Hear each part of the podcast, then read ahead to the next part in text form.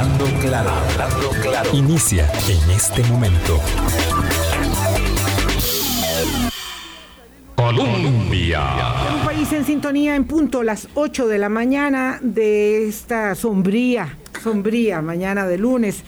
Ayer celebramos el Día Mundial del Ambiente eh, bajo la bandera de una sola tierra y hoy se inician eh, las reuniones que dan eh, como punto culminante el encuentro de los presidentes en la novena cumbre de las Américas bajo el paraguas de la sostenibilidad, que va mucho más allá del tema del ambiente, pero que lo engloba indudablemente.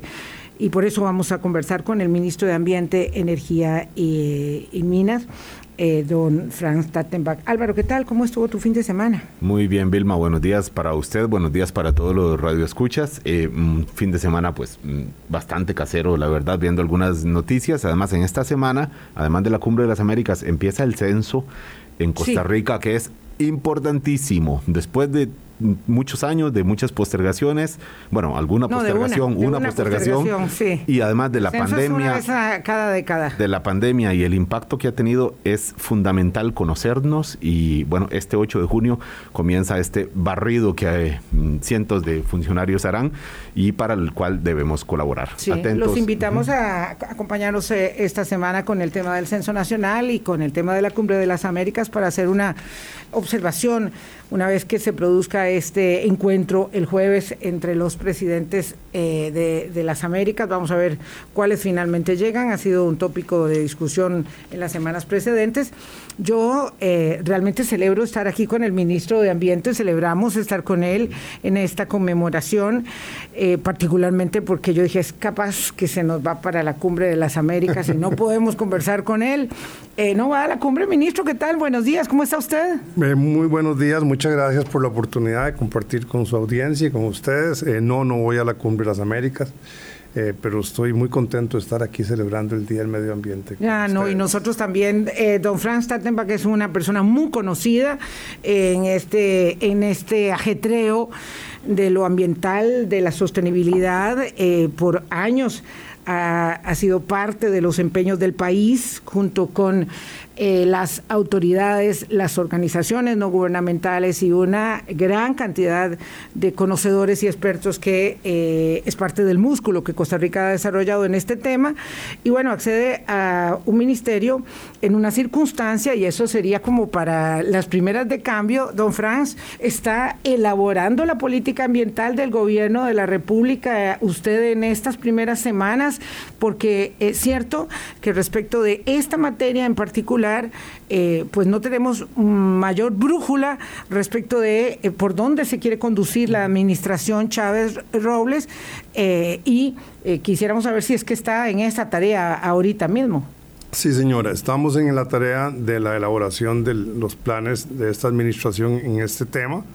Por supuesto que Costa Rica tiene bases muy sólidas ya en lo ambiental, tiene planes de descarbonización sólidos, tiene planes de, conservación de recursos naturales muy sólidos. Entonces uno se encuentra una base muy sólida, pero sin duda tiene que imprimir un cambio. Y, el cambio tiene que ver con más acción en ciertos temas, otros temas vienen, vienen encaminados. Eh, la descarbonización del transporte es algo importante. que va a su ritmo, pero tenemos que acelerar un poco ese ritmo.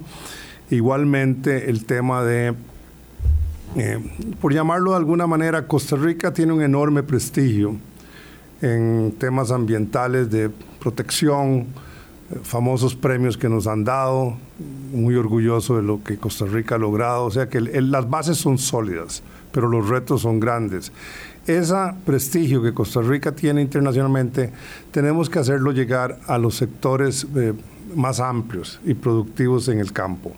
Y yo creo que ese es uno de los retos que traigo, es cómo eh, abrazamos un poco más la producción agropecuaria y la producción de eh, la agroindustria. ¿En qué sentido digo yo abrazamos? Yo, Costa Rica tiene que usar la marca que ha desarrollado para sentirse muy orgulloso de hacia el futuro, de que es un país que va por la sostenibilidad fuerte y que ya ha logrado algunos temas que son logros. Ya Costa Rica no deforesta, por ejemplo.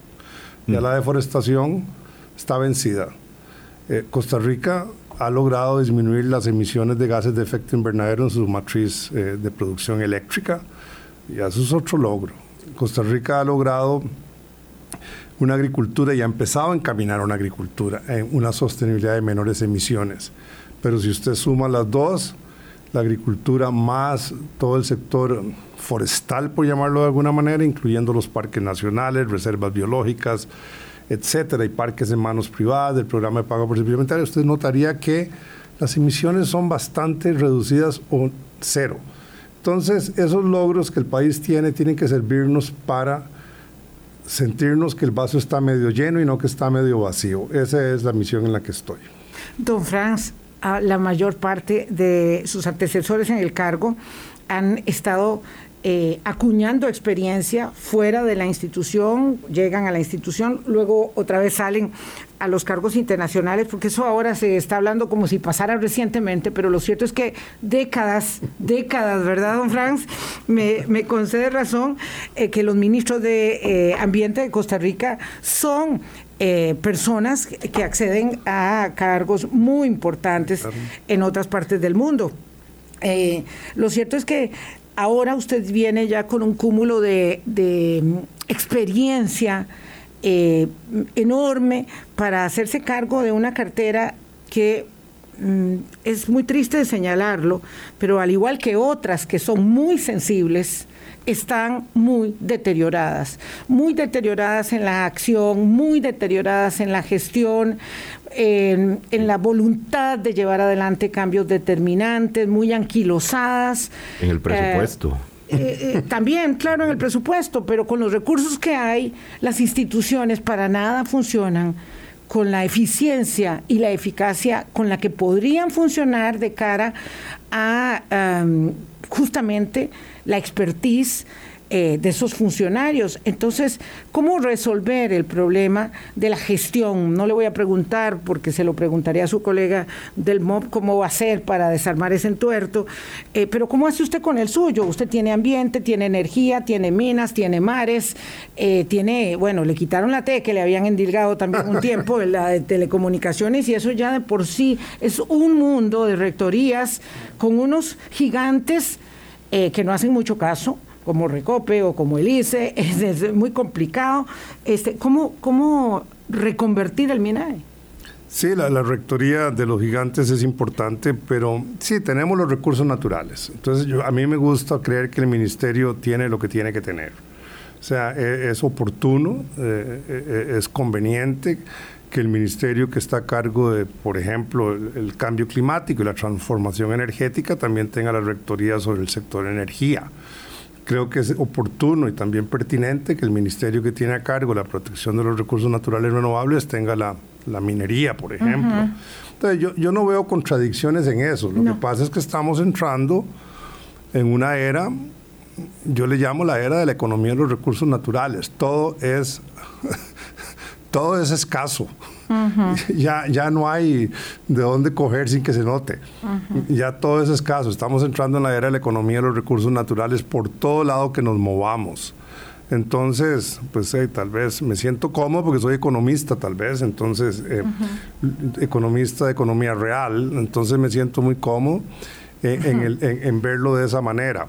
Eh, en cuanto a las reformas que usted mencionaba, doña Vilma, las reformas tienen que venir. Eh, hay cosas buenas que se han hecho, pero tenemos que tener la valentía que si después de ocho años o de 16 años hay reformas que se han hecho que ya no están rindiendo el fruto, habrá que cambiarlas. ¿Por qué vamos a seguir con algo? Porque entonces sí estamos planteando una reforma ah, de cierta manera a muchos de los órganos desconcentrados en el MINAE, igual que el MOP. Eh, va a venir ahí en el trencito de reforma del Estado un cabuz más, ¿verdad? Claro. Entonces sí estamos planteando eso, estamos planteando también mm, algún tipo de reforma más integral al sistema mm,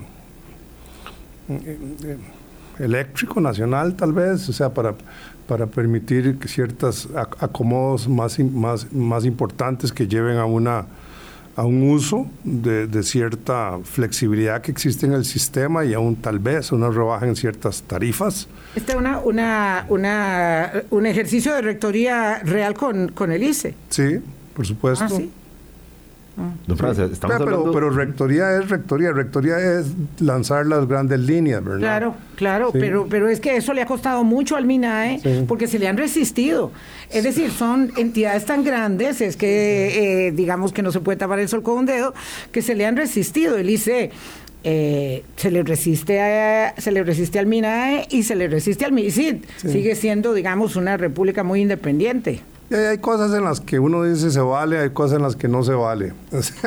resistirse.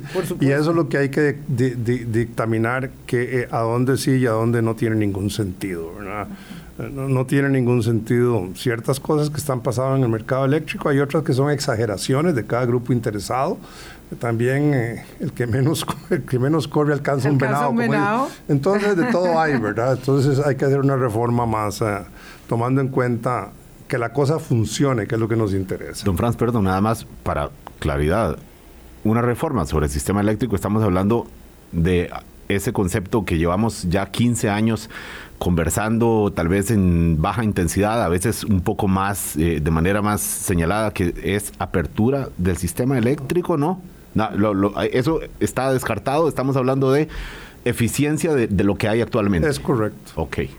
Es correcto. Lo, que pasa es que han pasado muchas cosas, ¿verdad? Eficiencia es lo que hay actualmente, hay todo un sistema de generación distribuida muy interesante. Hay, hay, hay, interés de las distribuidoras de entrar en ciertas tarifas diferenciadas para la electrificación del transporte. Entonces, hay cosas, cosas hiper muy interesantes que podrían mover la aguja, que hay que hacer pequeños cambios. Esos pequeños cambios, en Costa Rica los pequeños cuestan muchísimo los grandes casi no se pueden. Entonces, eso, ¿cómo usted lo ve, don Franz? Yo, yo veo que don Franz cosa mucho con nosotros porque dice... Las personas deberían verle los gestos a don Franz, no solo sí, Sí, buenísimo. Por Facebook lo pueden ver. No, y hay, eh, como usted dice, los pequeños eh, tienen que ser, yo, yo no quiero usar el término porque tal vez se puede malinterpretar, pero sí, son cambios eh, a la tica un poco, ¿verdad? Son cosas que funcionen que toman en cuenta los intereses de, muchas de las partes, pero intereses legítimos. Porque uno no puede tomar en cuenta intereses caprichos e, ilegítimos, ¿verdad? Pero intereses legítimos de las diferentes partes en el sistema sí se puede. Me, suena, mm, ¿qué voy a decir? ¿Cómo no voy a coincidir? Lo que pasa es que cuando tenemos un país tan corporativizado en sus intereses, ¿verdad? Tan, eh, digamos, amarrado eh, por un lado y por otro, por los intereses de los grupos eh, de poder, que son todos, todos constituimos grupos de poder. Lo que pasa es que, como dice muy bien don Franz, depende de, cuáles son los intereses que nos están moviendo a unos y a otros. Eh, se nos ha hecho muy difícil en realidad avanzar. Una de las cosas que se señala para hablar puntualmente de solamente algo, un hecho es el tema de la tramitología y la tramitonomía. Y en esto eh, hemos hecho tantos controles que nos quedamos casi paralizados, ¿verdad? Eh, y Setena es, digamos, uno de, esas, de esos emblemas de, de, donde la cosa se pegó. Eh, es el coco, claro. Este, Secretaría Técnica Nacional Ambiental, digo, para, para quienes no lo tienen muy familiarizado, Secretaría Técnica Nacional Ambiental. Sí, entonces hay, digamos, este velo ¿verdad? De, de, que, se, que, se, que se establece entre la eh, ineficiencia y, hay que decirlo, eh, sin que implica una acusación, y la corrupción, ¿verdad? Y la lentitud eh, y la obstaculización de los trámites, me decía un empresario, en, en temas de, de, la autorización es, es, mucho relacionado con ese tema. Y no sé si es un mito o es una realidad, pero lo cierto es que está instalado eso. Sí, que dicha que... Sí, eh, eh, eh, mire, hay cosas que, que, que, uno tenía una percepción, digamos, desde, desde el otro lado de la acera. Y sí, hay, hay, hay, cierto mito, Setena ha mejorado mucho sus tiempos de respuesta. Yo creo que el la pandemia no pasó no pasó en vano por el sector público, al menos por MINAE. Muchos procesos se automatizaron para, para el bien del servicio, ¿verdad? Eh, y se pueden medir mejor las respuestas. Eso no quiere decir que no haya cambios que hacer y los estamos estudiando y los vamos a hacer. Pero, por ejemplo, eh, yo me he encontrado, hacia los números que, que, uno ve por encima, que sí, en el último año ha habido una mejoría importante. pero, ¿por qué en el último año? Bueno, sí, porque todos nos fuimos tal vez a a la pandemia cuando con una percepción X y, ya hubo, ha habido mejoras, ¿verdad? Y mejoras que tienen que ver alrededor de una automatización que quizá o digitalización que quizá no hubiese sucedido si, si no hubiéramos estado forzados por la pandemia, ¿verdad? Y el teletrabajo. O sea, que era una cuestión de forma, don Franz, en el caso de Setena, no era tanto un problema de fondo de, o de, de, personal, sino de, procesos y que eso mm, conduce en la, en la mejor dirección a pesar del, del, del mito este de Setena como un obstaculizador de tantas cosas. Así es. Sin embargo, sí le digo una cosa, a mí me gustaría ver dos cosas en Setena. Uno, que vamos a, reducir el tamaño de las actividades que requieren cierto tipo de estudios. O sea, ahí eh, eh, es importante saber que ha habido propuestas en el pasado que se han quedado en la gaveta. que parte de lo que estamos haciendo es desencabetando buenas iniciativas que estaban por aquí y por allá, pero que no vieron la luz pública, muy consensuadas. Eh, segundo, eh, creo que tenemos que volcarnos más al seguimiento, ¿verdad? Que aquí somos muy buenos creyendo que el control está en el permiso y después se nos olvida el seguimiento, ¿verdad? Eso, eso ya y no es serio. Me parece que, no, no, es serio. el, seguimiento es tan importante como el primer permiso inicial. ¿Y, es donde fallamos más? Es donde fallamos más. No nos gusta el mantenimiento, el seguimiento. un ejemplo, don Franz, un ejemplo de un sector que debería controlarse más en el seguimiento. No, los propios, actividad? No, los propios casos que hace Setena, digo yo, lo, que llaman las... Es, toda una área de seguimiento el que Setena puede hacer después de dar un permiso, me refiero a eso. O sea, que no hay tanto seguimiento a los, por ejemplo, los, las remediaciones ambientales que estuvieron en la propuesta, etcétera. Entonces, me gustaría ver más énfasis en eso y menos, y, y, eso es un lado. podemos bajar un poco también el nivel del tamaño de la actividad que requiere ciertos permisos, número uno. Y también, pero como le digo, yo me llevo una sorpresa grata en, los tiempos de respuesta, ¿verdad? De CETEN. Eso no quiere decir que no haya sectores que se sienten muy afectados, pero sí ha habido algunos cambios que tengo que ser honesto y decir, lo vi con buenos ojos. Ah, la otra cara de la moneda respecto de lo, digamos de lo que achacamos como ineficiencia irrita tanto a la ciudadanía en la gestión del, digamos, de lo, del aparato burocrático. ¿Cuánto, eh, digamos, de la inacción o de la lentitud en la acción para la toma de decisiones cree usted eh, don Franz Tattenbach, que está mm, sustentado en el hecho de que los funcionarios tienen miedo de ser demandados permanentemente, de llevar, ser llevados a procesos permanentemente y dicen, no, la verdad es que yo esto no lo firmo y que lo firme el ministro porque con la firma mía no. Eh, es cierto lo que usted dice. Eh, es cierto y eso es cierto porque tenemos un sistema legal muy complejo donde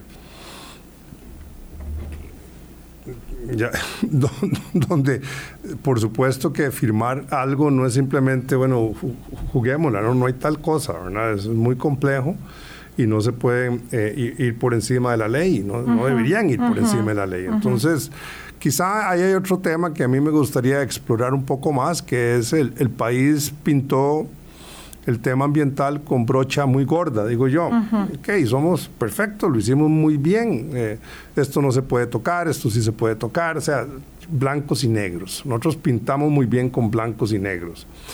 Pero ya tenemos mucha técnica, el país es sofisticado. Eh, estamos llenos de biólogos, geólogos eh, excelentes, ¿verdad? Que saben cómo proponer una compensación ambiental alternativa, por ejemplo. Supone Le pregunto para ir a una pausa nada más si ya nosotros superamos esa dicotomía entre la explotación y la conservación para poder realmente ponernos eh, de pantalón largo. Tenemos la sabiduría para hacerlo, doña Vilma, y podemos ya ponernos de pantalón largo. No tenemos los instrumentos jurídicos para hacerlo, en los instrumentos en el MINAE todavía para hacerlo, pero están, están como los enchufles ahí para conectar, para amarrar unos con otros. Qué interesante. Esta es la primera conversación que tenemos con el ministro de Ambiente, don Franz Tattenbach, a propósito de la celebración del Día Mundial ayer, una sola tierra es el lema, y del inicio esta semana de la Cumbre de las Américas con eh, también el eh, paraguas de la sostenibilidad. Vamos a pausa y regresamos. Colombia. Con un país en sintonía 823, quiero señalar que el ministro de Ambiente, don Franz Tattenbach, estará con nosotros en esta primera conversación, solo hasta las 8.45, porque tiene una actividad, claro, cómo no, de mantel largo, en el museo, en el Museo Nacional. Gracias, don Franz. Con él conversamos y hacemos un repaso eh, de algunos temas porque claro, para celebrar el Día Mundial del Ambiente son muchos, muchas las aristas y como es eh, el primer acercamiento que tenemos con él, queremos conocer el punto de vista de quien va a regir la política ambiental del país. Eh, por la decisión del presidente eh, Rodrigo Chávez. Y, a construir, como, dijo al principio, Vilma. Está construyendo, exactamente. Vamos a ver, usted habló justamente antes de la, de la pausa, al principio, don Franks, del tema de la descarbonización y nuestros avances. Eh, este, esto eh, augura, digamos, una continuidad como en otras áreas de política de Estado que supera, eh, digamos, la grada del cambio de administración. ¿El plan de descarbonización seguirá adelante? Sí, en su gran mayoría sí. Yo, yo lo he estado estudiando y me parece que ya el presidente también lo ha indicado, Costa Rica aspira a llegar a la carbono neutralidad en el 2050. Eh, lo, anunció en Davos, yo creo. Eh, eh, así es que el plan está trazado, hay, hay cosas que se tendrán que ajustar de camino como todos los planes, ¿verdad? No, Dicen que no hay, no hay estrategia que aguante la primera bala, decían los generales, ¿verdad? Pero pero bueno, pero tenemos hoja de ruta. Hay hoja de ruta y estamos ya empezando a implementar. De, los, de los temas que a mí me gusta, si una característica mía, si usted quiere, por donde he pasado, es que me gusta llevar una estrategia, pero a la vez ir con la táctica, ir implementando, ¿verdad? Porque se aprende mucho y hay que, hay que, hay que entrarle a las cosas, hay que empezar. Y porque el tiempo es cortísimo. Es cortísimo. Es cortísimo y porque siempre se ajustan las cosas, ¿verdad? O sea, el, el 80% de las cosas que usted creía que iban a ser un problema no lo son y los verdaderos problemas que usted creía que iban a haber no estaban. O sea, y eso usted no se da cuenta hasta que empieza a implementar. Hasta que está. Hasta que empieza a implementar. Don Franz, eh, perdón que lo ponga a hablar en primera persona, que yo sé que a la gente no le gusta mucho. Eh, ¿Usted diría que, que su, em, digamos, eh, valor fundamental como ministro podría estar en la eh, línea de la capacidad de vinculación de los actores. Eh, por supuesto, tiene que convencer a su presidente de la política ambiental que quiere llevar adelante, eh, pero el hecho de poder reunir a los, a los actores atraerse a los ambientalistas que normalmente se sienten muy desvinculados del ministerio, muy enojados con el ministerio. Viera como este eh, asiente a don Franz. Eh, y por otro lado, los empresarios, evidentemente, para generar un poco más de sinergia respecto de estas, eh, digamos, disonancias. Ya, ya que lo pone así, creo que sí. O sea, ojalá. O sea, eso es lo que hace falta y sí me siento siempre me he sentido cómodo en ese rol de, converger, de hacer converger intereses para un bien común y, de conversar con diferentes actores eh, amplios. Entonces, creo que esa podría ser un reto, pero es un reto que asumo con, con ganas, digamos, y con siento que con que podría hacerlo que, no deja de ser complicado en Francia porque el tema ambiente se ha mm, colocado como un elemento eh, más de polarización entre progresismo y conservadores y los que dicen no, hay que proteger y otros dicen no, hay que explotar, que esta es una hablada de los progresistas modernos de que el cambio climático y, luego están grupos más extremos que lo niegan del todo, ¿verdad? El cambio climático eh, ¿cuál es en, este espectro que, es, que acaba siendo una ideología, verdad? en, el mejor sentido del concepto de ideología, ¿en dónde se ubica usted eh, para, mm, para conocimiento de, los, de los radioescuchas, don Franz? Bueno, eh, obviamente, en, digamos, en temas como el cambio climático y la protección de la diversidad, totalmente del lado de, qué sé yo, de lo más, de, los que han dicho esto es muy serio, pero, pero veamos, ¿verdad? Costa Rica tiene que cumplir plenamente con sus obligaciones y ser fuente de inspiración y nos ha ido muy bien y nos hemos ganado el prestigio mundial de cumplir con nuestras metas de cambio climático, por ejemplo, y echarlas a andar seriamente. Vamos a seguir. Pero eh, eh, también tenemos que ser muy serios en devolver. O sea, ¿qué quiero decir en devolver? Que, que estamos adaptándonos al cambio climático, o sea, estamos realmente cumpliendo y desarrollando seguros para que los productores se adapten al cambio climático, o sea, lo estamos tomando con la seriedad con que, con que lo tomamos hacia afuera.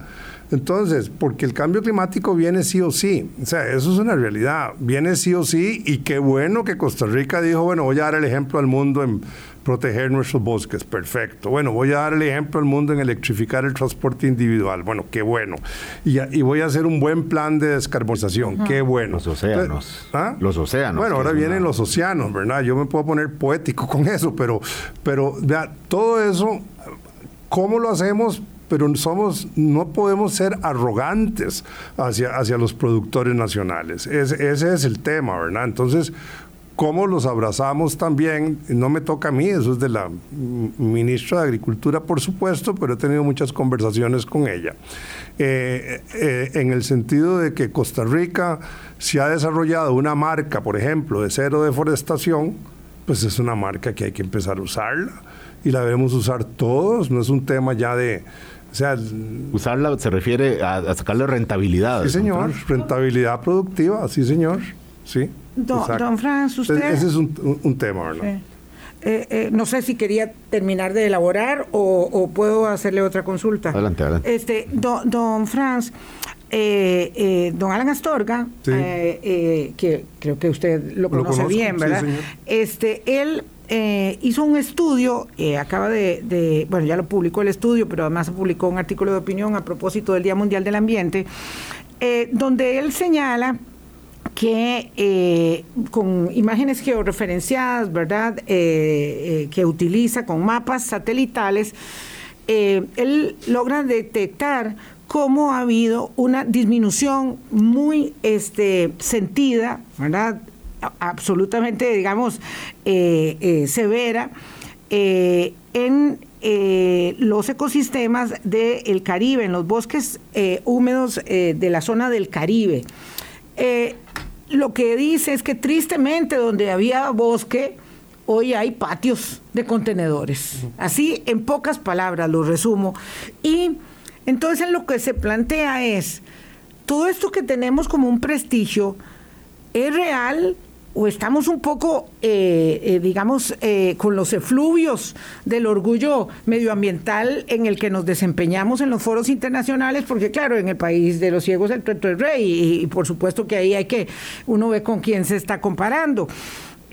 lo cierto es que él dice, ¿será que nos estamos engañando? ¿Será que tenemos que revisar realmente si nuestro sistema de áreas protegidas está haciendo el trabajo? Y no deberíamos sacar a la gente de, la, de los escritorios de la burocracia, lo decía esta mañana aquí en Noticias Colombia, para llevarla a hacer el trabajo de campo y, y, realmente ver si nosotros tenemos la autoridad de decir que estamos sosteniendo la protección de las áreas de conservación del país como, de, como decimos que lo hacemos.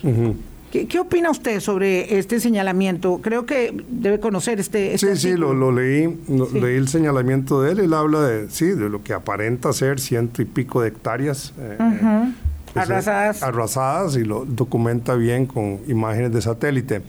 Eh, el país acaba de concluir, habrá que un, año, uno de los más rigurosos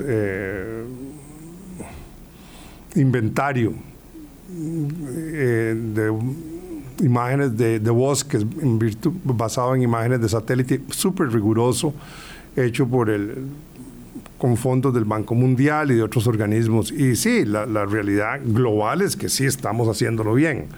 Eh, puede haber eh, cosas por aquí y por allá que hay que, hay que estar ojo, ojo al Cristo, como dicen.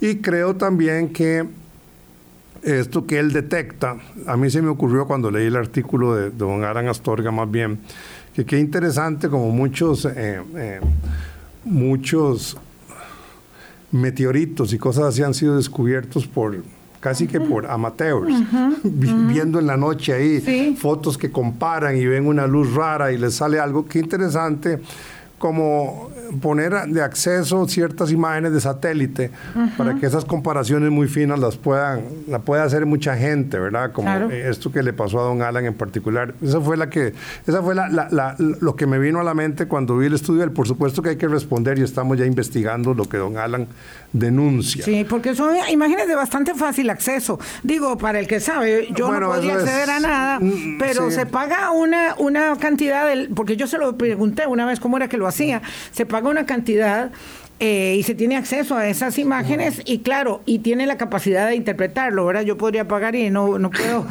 no, puedo interpretar absolutamente nada. Sí, por eso yo, cuando usted dice, don Francis, le soy sincero, cuando usted dice aquí no se deforesta, eh, o, tal vez es, creemos que no se deforesta, don Francis.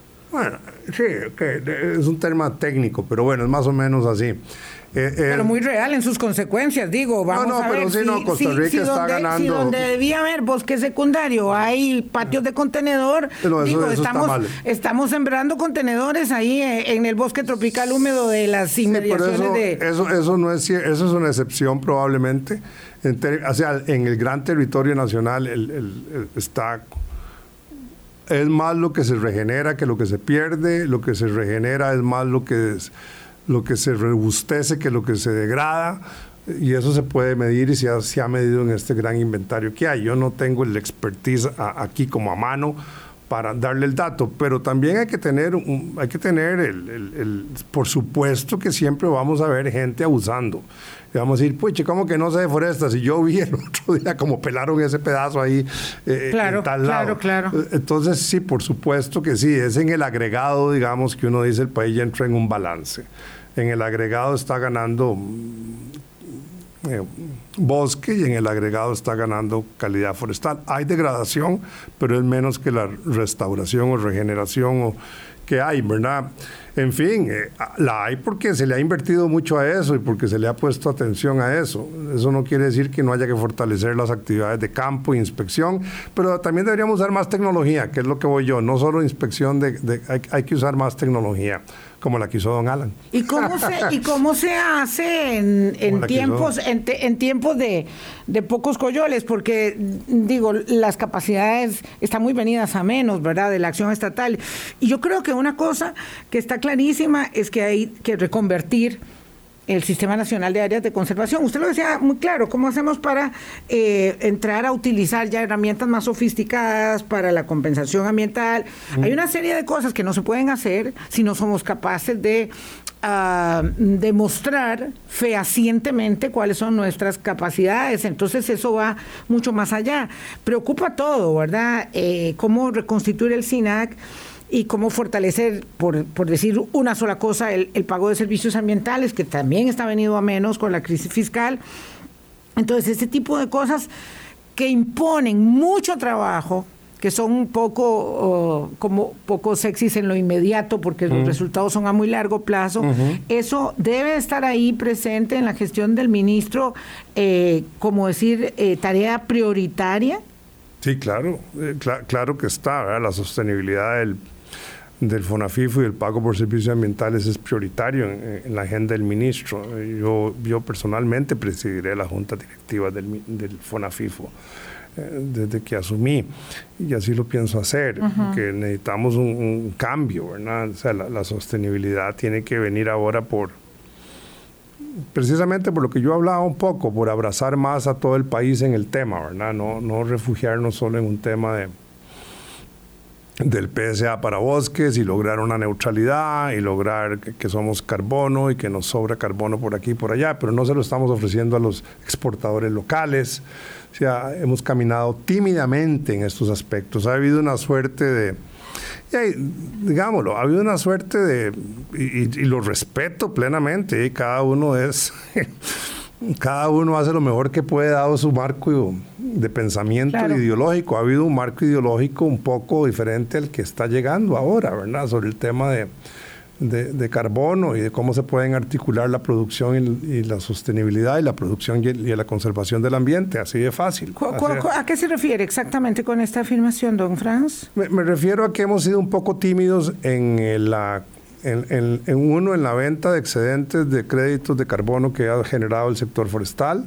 Dos, que hemos sido un poco tímidos en articularlos hacia la producción nacional para mercados internos, donde a veces vale mucho más la marca que el crédito per se. Cuando se está hablando de productos agropecuarios o agroindustria que está exportando, el valor de un PSA es pequeño. Un pago por servicios ambientales sí, es muy poco. Pero comparado con, pero comparado con la marca, ¿verdad? Es pequeño comparado con eso.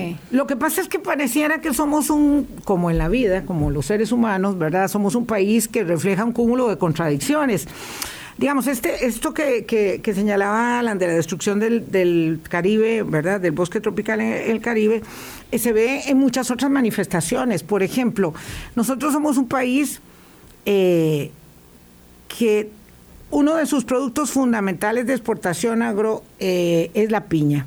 La piña este, es terrible, ¿verdad? es, que, es que eso está ahí. No podemos desembarazarnos del tema de la producción piñera, que es un, que es, que es digamos, un, trapito eh, para, para, para eh, la economía, un pequeño de los muchos trapitos que tenemos en la, en la exportación, en la agroexportación, y y sin embargo, eso, las consecuencias son terribles una y otra vez demostradas. Entonces, claro, eh, el presidente lo decía en Davos. Bueno, a mí me pareció un poco incómodo que fue hablar de las aguas vertidas, eso, hablar del baño, del baño descompuesto en la casa de uno, en la casa, en la fiesta del vecino. Y yo decía, ay Dios mío, mejor no hubiese dicho eso tan feo, este, pero bueno, pero, pero él este, lo, lo señaló y es que no es mentira, es cierto. Tenemos ese problema. E, esa es la otra parte de la agenda. Cuando usted va a empezar a caminar con el sector agropecuario, más incluyentemente y hacerlo partícipe de algunos logros que hemos tenido, eso es el, esa es la zanahoria. La parte buena. La parte buena, pero por supuesto que es, hay que empezar a trabajar inmediatamente el tema de los vertidos y el uso de agroquímicos, eh, ahora, yo no sé, eh, sí, la piña es todo lo que usted quiera, pero es un sector eh, enorme, ¿verdad? En la economía costarricense que estoy seguro que la vamos a lograr hacer totalmente y eventualmente más sostenible, ¿verdad? Sostenible, ¿verdad? Sí, eventualmente, digamos, este, claro, mientras tanto pasan los años y bueno, las no, no, pero no, no, y, ha sido bastante... No, tenemos que ser serios al respecto, o sea, eh, pero pero eso es un tema que un poco se sale de mi ministerio hasta cierto punto, pero hay temas que no. O sea, hay temas donde coincidimos con el Ministerio de Salud. Eh, o sea, nosotros vamos más del lado del ambiente, el Ministerio de Salud más de la contaminación del agua con temas de salud de los agroquímicos. Pero eso no quiere decir, usted vio que en San Carlos se firmó la semana pasada un decreto que nos homologa a homologa las nuevas moléculas a tal vez a la OSD. Eso es un paso excelente en el camino correcto, ¿verdad? Los agroquímicos. Vienen cambios importantes que nos lo va a dar el pertenecer a la OSD que están pasando por ahí. Es una una corriente que está pasando por abajo en el gobierno que va a tener muchas repercusiones para modernizar en el buen sentido de la palabra el Estado. Don Franz, eh, su pensamiento y, el de este gobierno sobre política ambiental muchas veces eh, hay que verlo a, la luz de los temas específicos, ¿verdad? Así es como obras son, son amores, eh, dicen. Eh, esto que comentaba usted sobre, sobre eh, agroquímicos, sobre las aguas vertidas, sobre ciertos eh, mm, cultivos extensivos como, como la piña, pero por ejemplo, el, un, tema del que se ha hablado internacionalmente, ha habido expectativas sobre Costa Rica, que es la exploración, prohibir por ley, por ley, la exploración de petróleo y gas natural. Eso de este gobierno, corríjame si estoy equivocado, está descartado que se vaya a impulsar tal como se venía empujando. ¿Ciertamente es, es, así, don Franz? Sí, yo no, no, no veo esta administración eh, impulsando una ley para prohibir un moratorium que ya existe, ¿verdad? O sea, no, no, no lo veo. ya existe por decreto. ¿Sí? ¿Por qué no, don Franz? Es decir, se va a quedar en el decreto nada más y no va a avanzar con la ley. Pues el mundo está cambiando mucho, no sabemos, ¿verdad? ¿No sabemos qué? No, no sabemos si en algún momento va a ser absolutamente de prioridad para el, para el país poder hacer algo, algo en estos temas. Explorar. O sea, ¿por qué vamos a tener que pasar una ley o sea, no lo hagamos si no queremos, pero ya, ya ha estado así. ¿Por cuántos gobiernos ha estado con un moratorio? Doña Laura fue la que, lo, la que lo puso ah, después de, lo que pasó. Eh, pero vamos a ver, lo, vamos a ver, lo puso eh, hasta Abel Pacheco. Se interrumpió eh, con don Oscar y volvió luego con doña Laura. Ahora, es un decreto. Es un decreto. Digamos, vamos a ver, en su, ya usted habló de ideología, en su marco ideológico, don Franz Tattenbach, ya se nos acaba el tiempo, me quedan dos preguntas todavía. ¿Usted estaría de acuerdo con que el país tenga una ley que prohíba la exploración y explotación de gas y petróleo?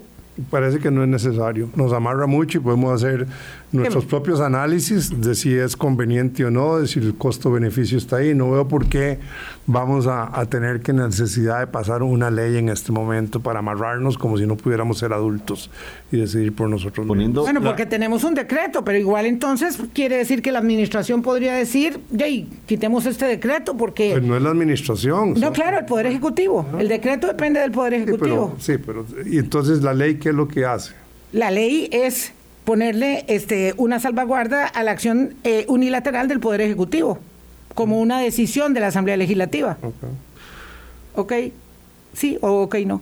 No, ok, ok, no, ya lo he dicho en otros medios. Sí, no, no creo que tiene que ser por ley.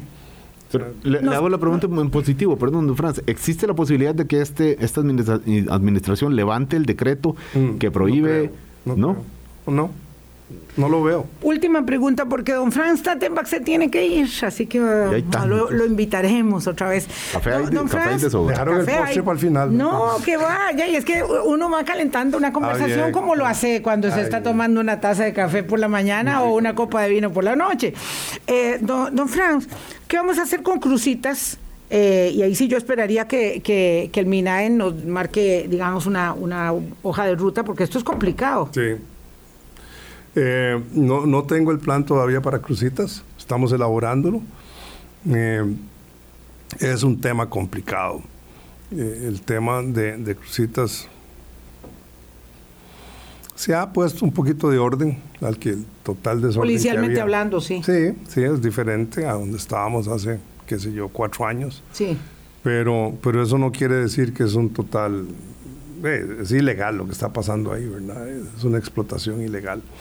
Eh, es complicado el tema, doña Vilma, lo dejamos para la próxima. No tengo mucho que agregarle de que es un tema de gran costo social, los vecinos están preocupados eh, y, está yéndose, estamos perdiendo el recurso también.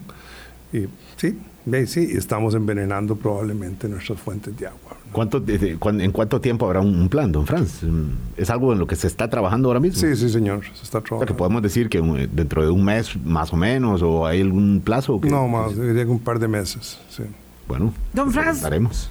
Cumplo la palabra empeñada, entonces este, le agradezco mucho, digo, cumplo en sentido de que lo despido a esta hora para que pueda llegar a tiempo al museo. Le agradezco mucho que haya venido, y lo esperamos en una próxima oportunidad con un cafecito de la mañana. Son las 8.46, vamos a una pausa, Álvaro y yo nos quedamos con ustedes. Gracias, don Franz. Muchas gracias, eh, doña Vilma, y muchas gracias, don Álvaro. Ha sido un gusto compartir con ustedes en el Día Mundial del Medio Ambiente. Gracias, igualmente. Ya venimos. Colombia. Con un país en sintonía, perdón, 848, despedíamos al señor ministro de Ambiente, don Franz Tattenbach, que ha dejado una estela de inquietudes. Viera que aquí yo tengo varias, eh, sobre todo personas que, que conocen, ¿verdad?, del tema o que eh, alguna, digamos, eh, elaboración, yo creo que es muy, muy, muy claro, ¿verdad?, que no va a impulsar el Ejecutivo una ley para prohibir la exploración y la explotación eventual de petróleo y gas, ahí se abre una, una posibilidad para los que sí están de acuerdo que eso ocurra, porque mientras esté, y lo dijimos claramente, este es un tema, digamos, de conocedores, mucha gente dirá, ¿y eso qué tiene que ver? Bueno, mientras esté establecido en un decreto, eh, se puede quitar en cualquier momento, porque de acuerdo con la lógica de doña Pilar Cisneros, lo que se hizo por decreto se quita por decreto y lo que se hace por ley se quita por ley. Entonces, si está por decreto, pues evidentemente se puede, se puede eliminar. Pero sí me parece que es muy interesante situarse un poco, ¿verdad?, con, con quién va eh, elaborando esta política ambiental de la administración, tomando en cuenta, como decíamos Álvaro, que este gobierno eh, pues llega a, ganar la, elección en la, en la segunda ronda sin tener un plan articulado en este tema o en otros, porque bueno, porque eh, todo fue eh, eh, producto de una irrupción y una a favor eh, popular del voto muy contundente y entonces no estaban todos los planes. Es muy llamativo que la primera parte del programa, don Franz dice, estamos construyendo algunas líneas de la política ambiental porque ciertamente el plan de gobierno era mm, escaso, por no decir ayuno, de, en, este tema. Y la discusión en la campaña electoral, como usted bien dice, Vilma, fue nula prácticamente en términos ambientales, porque la discusión se fue por otros lados y tomó pues una, una deriva que nos hizo incluso a nosotros los medios de comunicación, haciendo casi un mea culpa, dejar de lado el tema del ambiente. Y bueno, ahora eh, con este nuevo gobierno, ciertamente don Franz Santebank es una... Es una podríamos considerar es una autoridad local en términos de, ambiente, digamos, lo digo sin querer exagerar, pero, pero digo, no es un funcionario que llega a aprender, él ya tiene muchos años de experiencia en esto y ciertamente eh, pues le toca entonces empezar por construir considerando las complejidades que tiene el Ministerio de Ambiente y Energía eh, por las rectorías que mencionaba usted, sobre las cuales le preguntamos, y temas de, de, los procesos y de los trámites que son muy complicados y que condicionan muchas veces lo bueno que se quiera hacer y provocan eh, que, bueno, los problemas que ya sabemos en la administración pública y es un tema ese, ese sí es paralelo a todos los ministerios, independientemente de Vilma, de qué temas tienen. Absolutamente. Uno oye a todos los ministros diciendo, bueno, es que es muy complicado y ayer, lo perdón, el sábado lo decía el presidente eh, admitiendo finalmente que en la cosa no solamente se trata de agallas y empuje y valentía, es que es complejo administrar con la normativa legal que hay y los procedimientos complicados. Sí, cuando conversamos con el presidente Chávez aquí siendo candidato para eh, eh, la primera ronda, Recuerdo que cuando le cuestionamos el tema, o sea, se lo planteamos, el tema de, la obstaculización de los mandos medios, nos dijo que eso era una excusa, que era una excusa para no tomar decisiones que, pues, en ese momento él consideraba que eran potestativas del jerarca, eh, ministro o presidente de la República o presidente ejecutivo de una institución. Yo creo que lo más eh, fuerte de esto es que ahora el presidente llega a percatarse de que de que de que era cierto. De que era cierto, vamos a ver, de que sus predecesores muchas veces no toman decisiones porque no pueden, porque están atados, porque lo hemos dicho muchas veces. El Ejecutivo en Costa Rica tiene poderes muy limitados. Este no es el Ejecutivo de los Estados Unidos. Este es un régimen presidencialista muy, muy, muy acotado, ¿verdad? acotado y, agotado también, donde el presidente y los ministros tienen pocas capacidades de decisión eh, de, de, asuntos contundentes, pero por otro lado, además, eh, tenemos una gran cantidad de pesos y frenos y contrapesos, entonces es muy complicado eh, adelantar decisiones. Sí, obviamente uno esperaría que un ministerio como Ambiente pudiera tener un músculo más determinado, más fortalecido para llevar adelante la conducción de decisiones que son compartidas, él lo decía, bueno, con el Ministerio de Salud, bueno, con el Ministerio de Agricultura y Ganadería, bueno, con el Ministerio eh, de Tecnología, con los que sea, pero que pudiera tener esa, esa capacidad de articulación y ahí es donde yo creo que nosotros estamos eh, francamente debilitados, venidos a menos. Y ciertamente esta es un área, eh, Vilma, que en términos de la opinión pública hay más incertidumbre, incertidumbre sobre el camino que llevará este gobierno. don Franz ha trabajado muchísimo en la, en la conservación de bosques y tiene, y él lo decía, eh, eh, a, eso se ha dedicado muchísimo, muchísima parte de su vida, pero también, y, ahí, y él dice varias veces la palabra, pero, pero, dice, hay que engarzar esto en la productividad. Ahí es cuando empiezan a, generarse ciertas alertas de algunos grupos, sobre todo conservacionistas, y esto no deja de ser un pulso, ¿verdad? Entre, mm, mm, entre eh, eh, en función de qué está, está el ambiente y la utilidad que pueda tener. Por eso decía, la idea de certificar, de, darle valor y rentabilizar al gran recurso natural que tenemos aquí en Costa Rica. Sí, creo que evidentemente más, más que un pulso, una, una mm, deliberación permanente sobre, sobre los temas que nos que no son sustantivos a nosotros y que eh, no, olvidemos que estamos en una, en una de las cinturas eh, críticas eh, del mundo, ¿verdad? geográficamente ubicados en cuanto al tema de la de, la, de, los efectos del cambio climático. Lo cierto es que a mí sí me sorprende, y eso no, no tuve tiempo de decírselo a Franz cuando le preguntamos al principio si iba para la cumbre, me sorprende que no vaya a la cumbre de la sostenibilidad digamos, donde normalmente el presidente de la República se hace acompañar por el ministro de Relaciones Exteriores y el ministro de Ambiente eh, en, este tipo de foros internacionales este, eh, son eh, muy reveladores. No preguntamos por qué, pero... Sí, pero bueno, es que ni... No, no, es una decisión del ministro en todo caso. No, no, no es una es del presidente. 8.55 esta semana hablamos de tipo de cambio, hablamos del censo nacional, de la cumbre de las Américas, en fin, vamos adelantando una agenda de temas sustantivos que esperamos servirles como todos los días a las 8 de la mañana. Pásenla muy bien. Buena semana, hasta luego. Hablando claro, hablando claro.